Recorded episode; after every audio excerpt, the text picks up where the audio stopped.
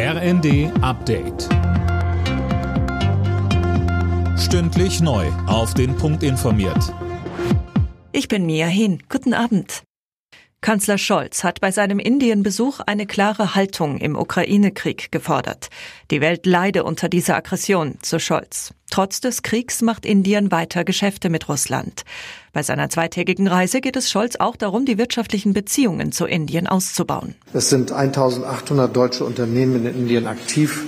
Sie haben Zehntausende Arbeitsplätze geschaffen und gehören zu den größten ausländischen Investoren hier im Land. Diese Investitionen sollen ausgebaut werden, die Zahl der Beschäftigten massiv erhöht werden und die verschiedenen Vereinbarungen, die die Wirtschaftsteilnehmer meiner Delegation abgeschlossen haben, sind ein ganz sicheres Zeichen dafür.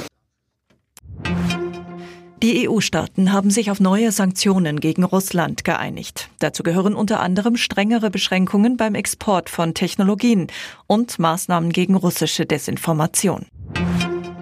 Mehrere tausend Menschen sind am Nachmittag bei der umstrittenen Ukraine-Demo von Sarah Wagenknecht und Alice Schwarzer in Berlin zusammengekommen.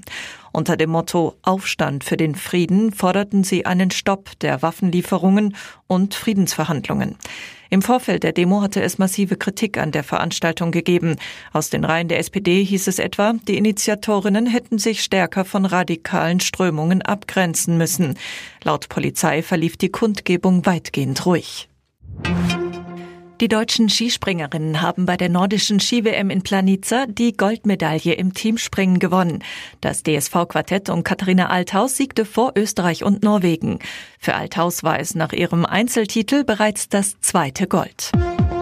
Alle Nachrichten auf rnd.de